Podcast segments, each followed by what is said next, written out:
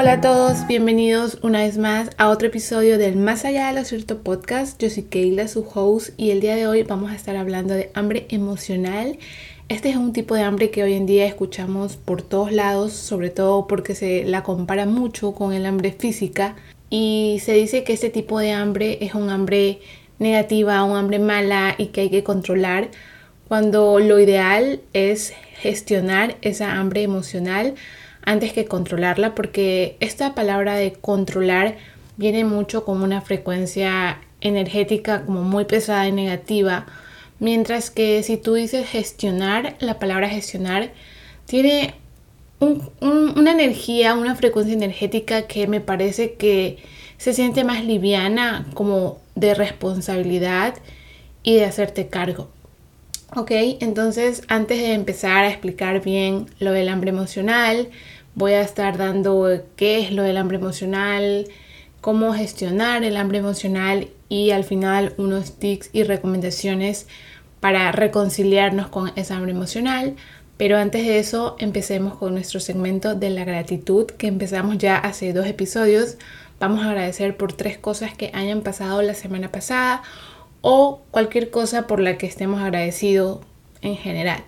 A ver, la primera cosa por la que quiero agradecer de la semana pasada es que ya acabé mis clases de pilates. Fueron seis meses que estuve en pilates porque estaba tratando un dolor de cervicales que ya venía yo padeciendo como hace dos años y había hecho mucha terapia física, había pasado por muchos este, terapistas, como digo, de terapia física y siempre me sentía mal y nunca había intentado pilates cuando pasó el 2020, lo que pasó en ese año y luego el año pasado también por unas cuestiones personales y fue como que yo dije no más.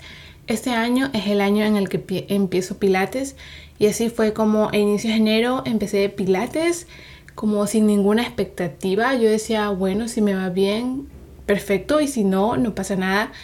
Y así fue como avancé, las clases son increíbles, sobre todo porque esa maquinita como te permite hacer millones de ejercicios, que eso fue lo que más me gustó de, de trabajar con esa máquina, así que ya me siento mil veces mejor de lo que yo estaba con ese dolor de mis cervicales. Ya puedo amanecer mejor. Yo amanecía con un dolor terrible por mi cuello y por mis hombros pero estoy como tan agradecida de haber tomado la decisión de haber iniciado Pilates. Bueno, en todo caso, vamos con la segunda cosa por la que estoy agradecida y es por... Hablemos de que he estado yendo últimamente mucho al restaurante en donde compro croissants de almendra y los croissants de almendra son como un love language para mí, los amo, son como ese gustito favorito que si yo tuviera que elegir entre tantos dulces, yo me quedaría con un croissant de almendra. Y yo los descubrí hace como tres años o dos, sí, creo que tres. Y donde yo los consigo aquí en ese restaurante, últimamente he ido bastante con mi familia, también a veces voy sola, pero solamente estoy agradecida por eh, el, el simple hecho de poder ir a comer croissants. Y bueno, y la tercera cosa por la que estoy agradecida es por mi planner. Es una agendita que me ayuda a organizarme mis días. Parece una cosa súper superficial agradecer por ello, pero en serio, cuando tú tienes una agenda que te organiza tus días, es como que sientes que tu cabeza deja de estar un 8. Yo vivía mucho como enredada en mi cabeza y a veces no cumplía ciertas tareas que tenía que hacer, me olvidaba de hacer ciertos pagos y entonces agradezco tanto por tener esa agendita que me facilita la vida. Pero ok, ya sigamos con el tema. A ver, empezando con lo del hambre emocional. En los últimos años se ha hablado mucho del hambre física como del hambre emocional y como yo decía, se les ha dado la diferencia de lo que son cada una, lo cual sí me parece importante conocer.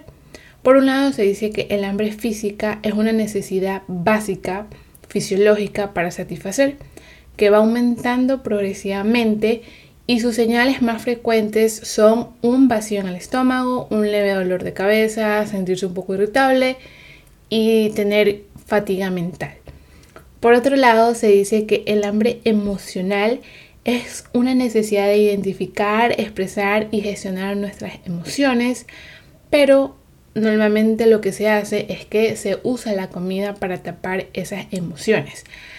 Eh, aparece en momentos puntuales, como digo, normalmente cuando hay alguna emoción que no estamos gestionando bien. Pongamos el ejemplo de una persona que esté súper estresada y agobiada en su trabajo, tiene tanto por ser, tanto por entregar, hablar con su jefe, reuniones por aquí, reuniones por acá, también tiene que atender este, a su familia y un montón de cosas están en su cabeza y en medio de toda esa jornada tan difícil y pesada que tiene en su trabajo, se acuerda que tiene una barrita de chocolate en su cajón de la oficina. Y como se acordó que tiene esa barrita de chocolate, lo primero que hace es abrir el cajón, sacarla y empezar a comerla enfrente del ordenador. Y cuando ya se da cuenta, se acabó la barrita, no se dio cuenta cómo pasó, ya solo ve la funda vacía.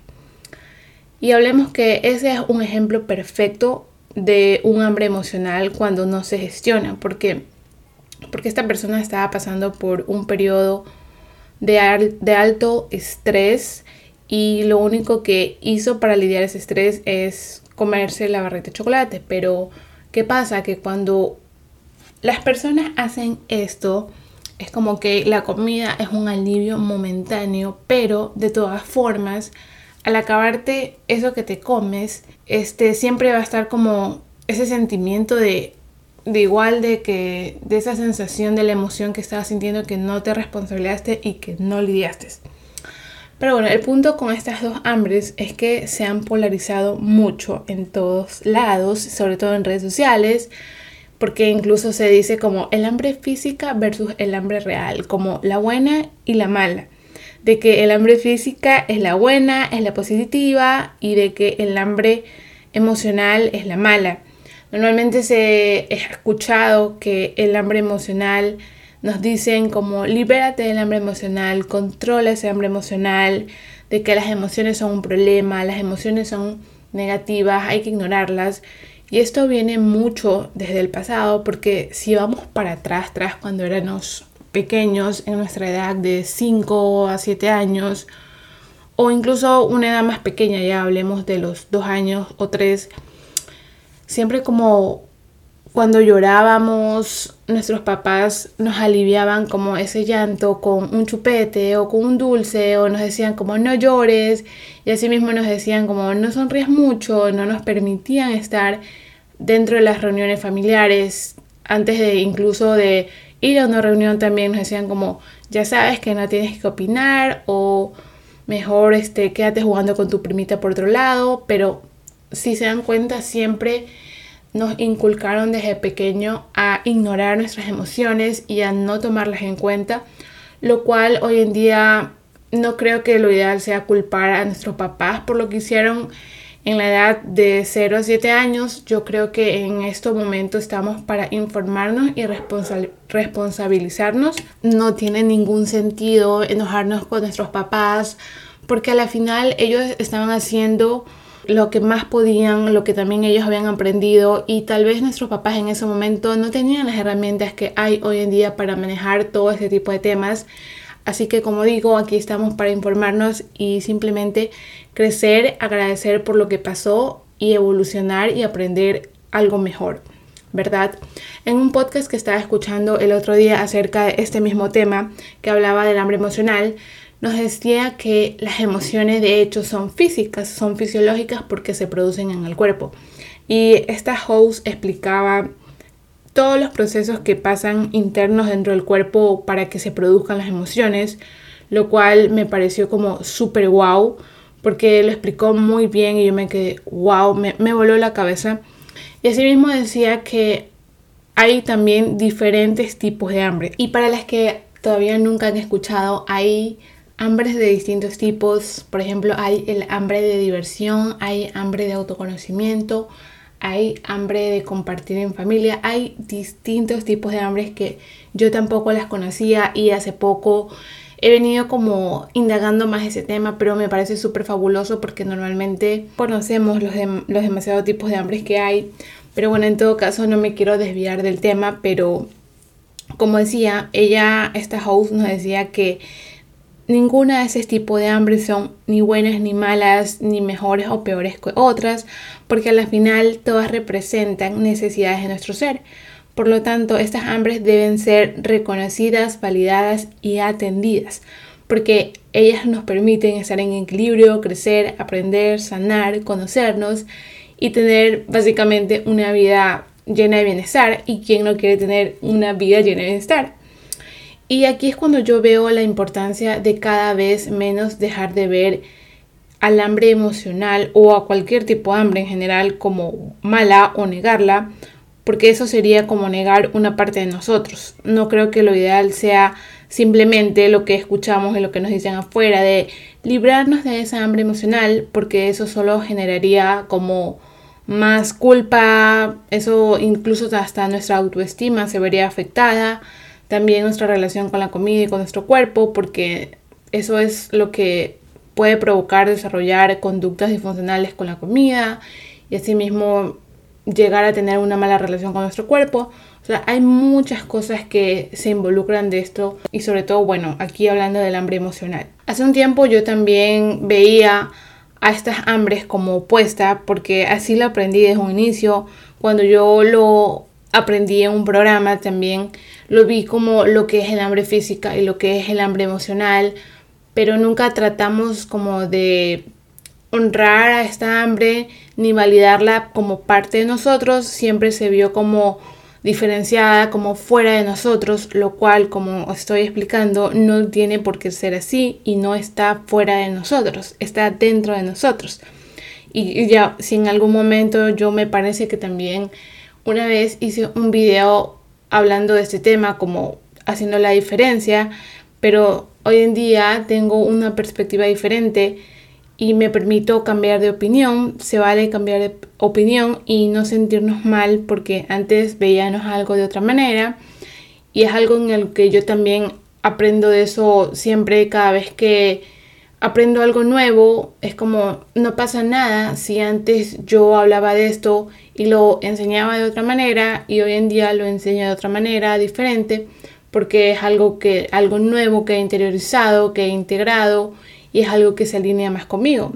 Y ok, solo ser súper compasiva conmigo y decir, ok, en ese momento lo veía así y ahora pienso diferente. Pero con lo que sí me quedo, que he aprendido ahora último, es que el acto de comer de por sí es un acto emocional. Por ejemplo, a la hora de comer una comida principal, nos preparamos algo que nos gusta, nos cocinamos y nos servimos y mientras estamos comiendo hay mucha activación emocional. así nos ha pasado, yo creo que a todos nos pasa de que cuando incluso cuando estamos previo a comer, estamos como ya dándole forma a nuestra comida, agregándole lo que nos vamos a servir en el plato, como que ya empezamos a sentir como ese uso de ya me muero por sentarme a comer, al menos a mí me pasa eso. Hablemos de, por ejemplo, cuando vamos a comer una pizza, de que la sirven súper calientita y nosotros como que ya queremos que se enfríe porque no queremos como esperar más y queremos comerla ya, ¿verdad? si se dan cuenta, cuando nosotros como que ya estamos con esa emoción de ya poder comer la pizza y damos ese primer bocado, es como, juepuchica, qué rico, o sea, como que dentro internamente de ti hay un montón de activación emocional, de felicidad, de alegría. Damos esa bailadita de felicidad porque es lo que nos provoca y lo que nos genera ese alimento. Y entonces a medida que ya vamos comiendo y vamos terminando, nos vamos sintiendo satisfechos, ya paramos de comer lo primero que sentimos es felicidad, alegría, placer. Y yo me pregunto, ¿eso no son emociones? Claro que lo son. Y si se dan cuenta, cuando yo lo aprendí así como que, en serio, es así y tiene mucho sentido verlo de esa manera.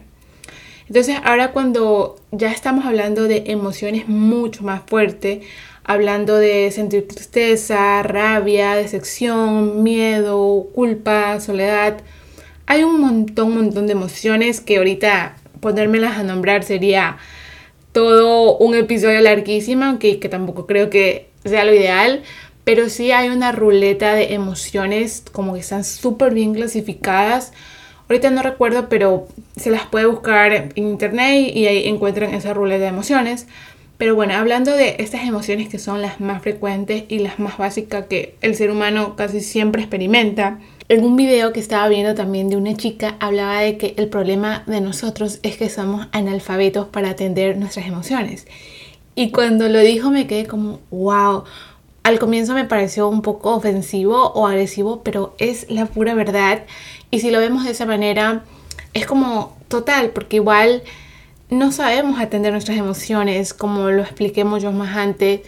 Es verdad que desde pequeños nos decían no llores, no sonrías, no hables, no tal cosa. Y es verdad que siempre las hemos ignorado, las hemos reprimido. No es momento para culpar a nuestros papás y lo que pasó pasó.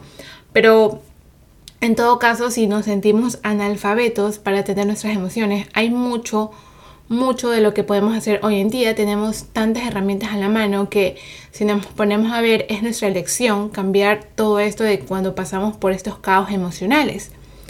Y lo primero que siempre hacemos cuando pasamos por estos episodios tan fuertes de emociones es que vamos a buscar a la comida, eso que más nos gusta, sobre todo los dulces, para que nos den ese subidón de azúcar y nos haga olvidar todo lo que estamos pasando para evadir esa situación. Y es que aquí está la cuestión, cuando vamos en busca de esos alimentos para no atender esas situaciones, ahí solo estamos como poniendo una curita en una herida. Es algo como súper superficial que a la final no cura nada y no da un alivio real. Ajá, no cura nada. Porque estamos solamente como usando la comida como nuestra curita, pero a la final, una vez que se acabe la comida, va a seguir esa emoción ahí persistiendo e incomodándonos y no nos va a dejar tranquila porque la comida tal vez te ayudará momentáneamente a sentir algo de alivio, pero no lo va a solucionar porque de nuevo, o sea, te acabas ese dulce, ese barrito de chocolate, esas galletas, lo que sea, pero esa emoción va a seguir persistiendo y mientras más la resistas, sigue, seguirá ahí. En mi opinión, yo creo que no está mal ir por esa barrita de chocolate o ese dulce si es algo que en serio quisieras como dártelo en ese momento.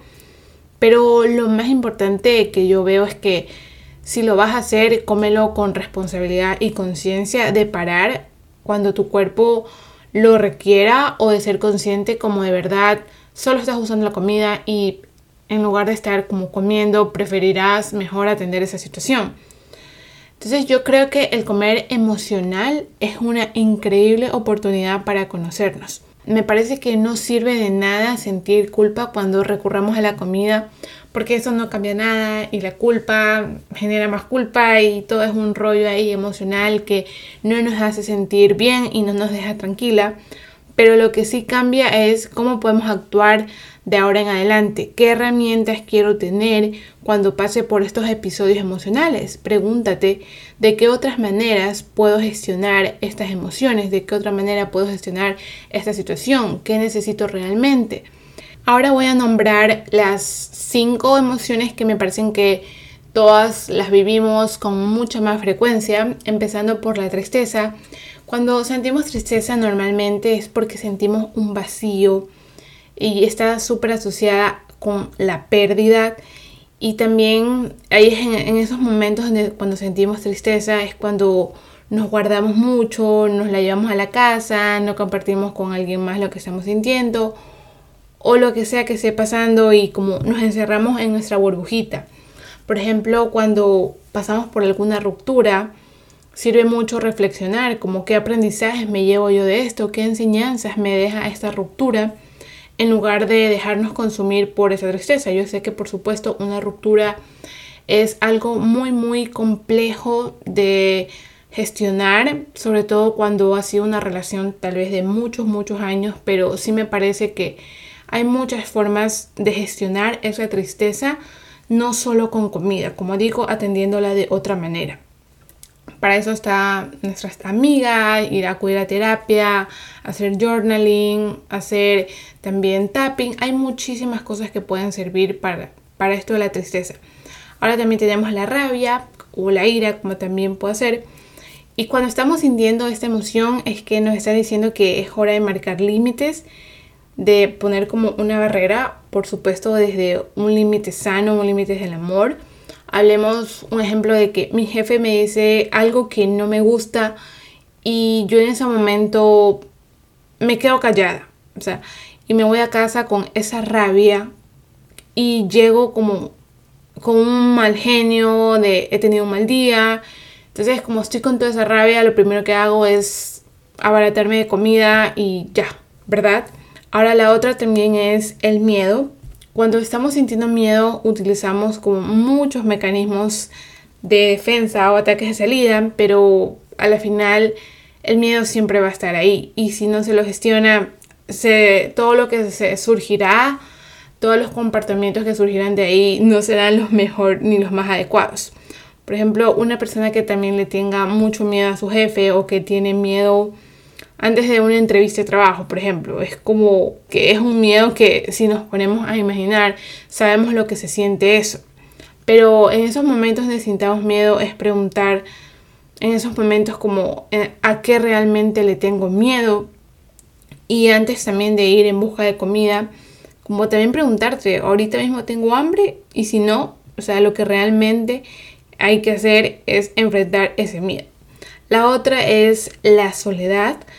Normalmente la soledad está súper mal vista, lo cual no creo que sea así, porque la soledad también es una increíble oportunidad para conocernos, porque cuando sentimos soledad es una invitación para conectar con nosotros mismos, para mirar hacia adentro, para volver a conectar con nosotros, ver qué nos gusta, qué admiramos en nosotros, de qué nos sentimos orgullosos, cómo queremos vivir nuestra vida ahora en adelante es mucha introspección.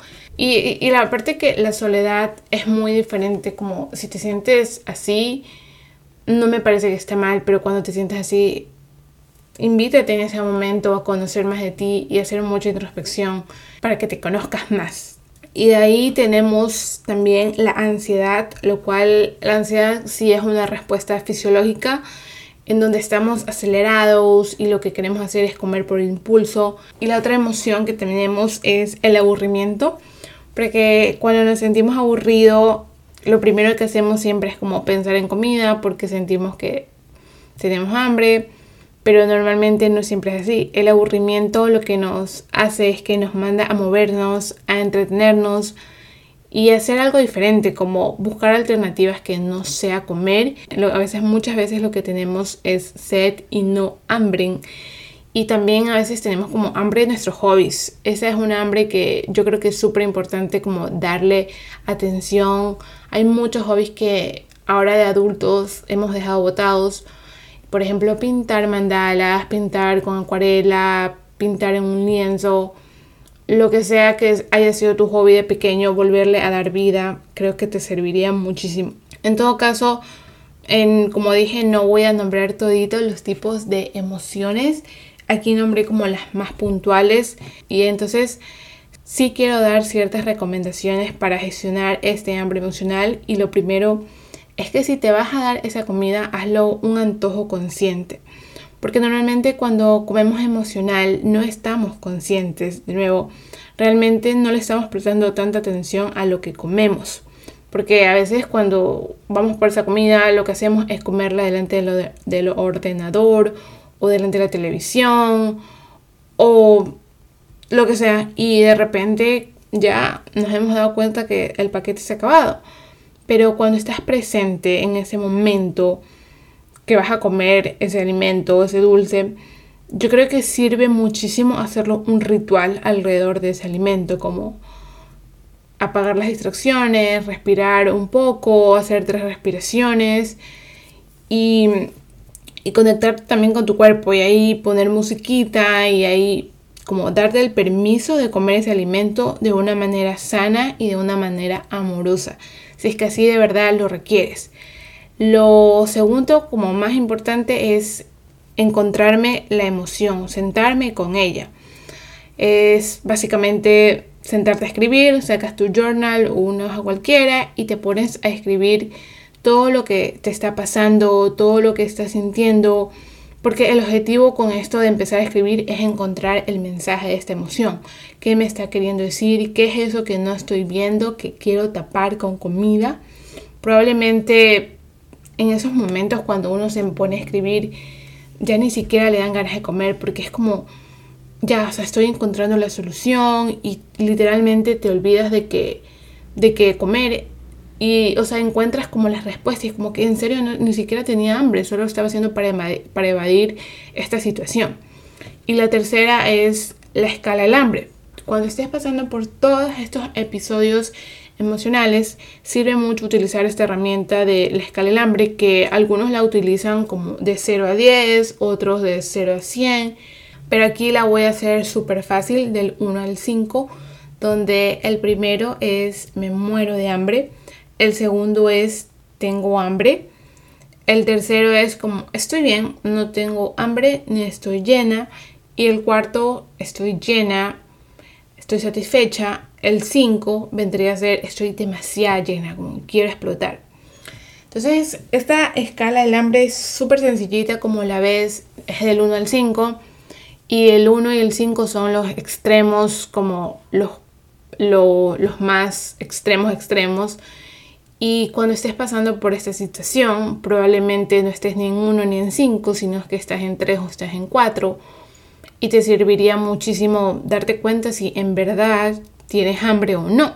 Ahora sí, quiero darte cinco recomendaciones para reconciliarte con tu hambre emocional y vivas una gestión emocional mucho más equilibrada y mucho más sana de lo que normalmente nos han enseñado.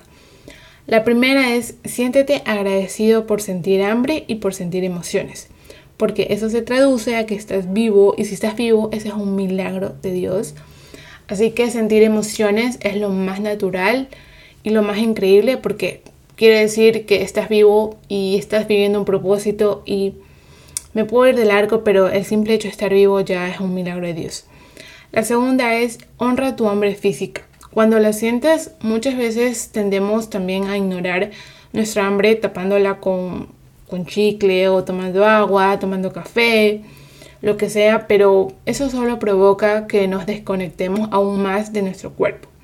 Ahora sí, también creo que se vale comer solo por el gusto de hacerlo y ya, si de verdad al utilizar esa escala del hambre ves que estás en un 3 o estás en un 2, como no te sientes ni tan llena, ni es que tampoco tienes mucha hambre, como ya darte el gusto de, de comerte como una barrita o algún dulcecito por ahí, como hacerlo por el gusto de ya, o sea, lo quiero ahorita y ya, me provocó.